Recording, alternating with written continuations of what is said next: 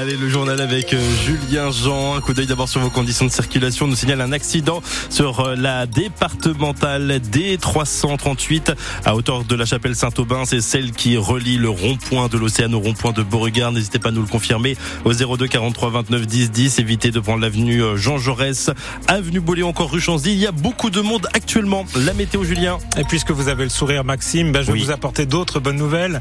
Un ciel bien gris ce Mhm. soir et puis des averses demain Génial. Matinée. Amélioration dans l'après-midi. Et puis le mercure, toujours la douceur jusqu'à 12 degrés au cours de la journée en Sarthe. Le projet de création de chronoligne au Mans fait de plus en plus débat. Euh, Cela fâche d'ailleurs Stéphane Le Foll, le maire du Mans, qui entend bien mener jusqu'au bout euh, ce projet de création de trois super lignes de bus au Mans. Euh, Des bus qui rouleront à l'hydrogène sur des voies réservées parfois, avec une meilleure fréquence et des trajets plus rapides. Il en est prévu euh, sur l'avenue Bollé et à Gazonfier, une autre qui, qui desservira Coulennes et une dernière le centre des expositions. Alors sur le papier, le service semble intéressant, mais il fait l'objet aujourd'hui de, de nombreuses critiques. Son coût déjà, 100 millions d'euros, et puis surtout l'abattage de 200 arbres avenue Bollé, ce qui agace fortement Stéphane Le Foll. Et pour le faire savoir, il a organisé aujourd'hui une conférence de presse. N'en déplaise aux opposants, le projet se fera, assure le maire du Mans. Quand on est obligé, euh, et c'est pas par plaisir, euh, d'avoir à faire le choix d'abattre des arbres, euh, eh bien, ça suscite des inquiétudes et ça, touche des sensibilités. Ça, je le comprends parfaitement.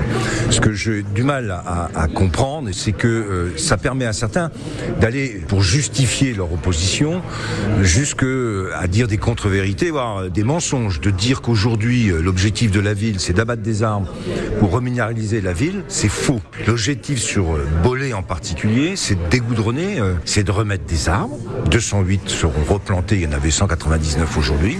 C'est d'assurer en même temps les mobilités, à la fois pour les chronolignes, mais aussi pour les vélos, des piétons. C'est donc retrouver un espace public de mobilité qui soit ouvert, accessible et sécurisé pour tous.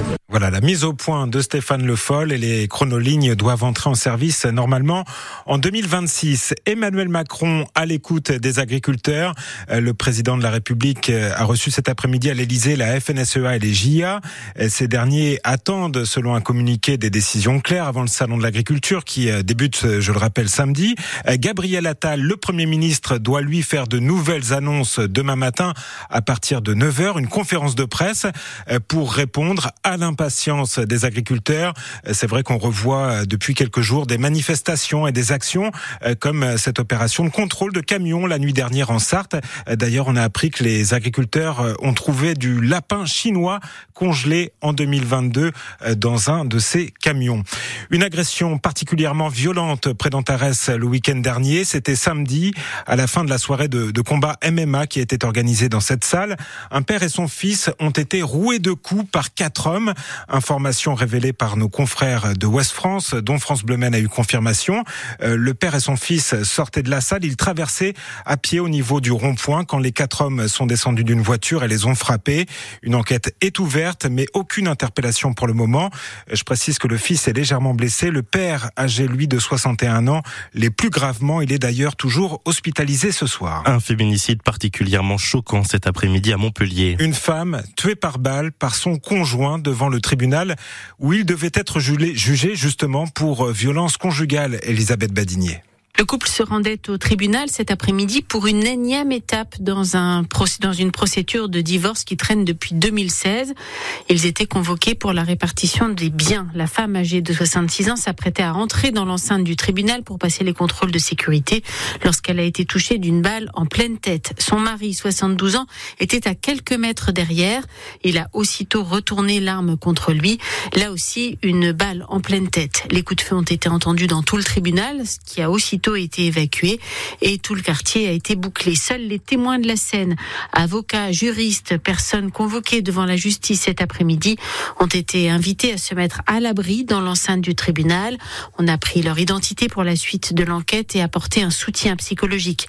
Certains sont repartis dans l'après-midi sous escorte. Selon nos informations, ce couple vivait à Castelnau-le-Lez.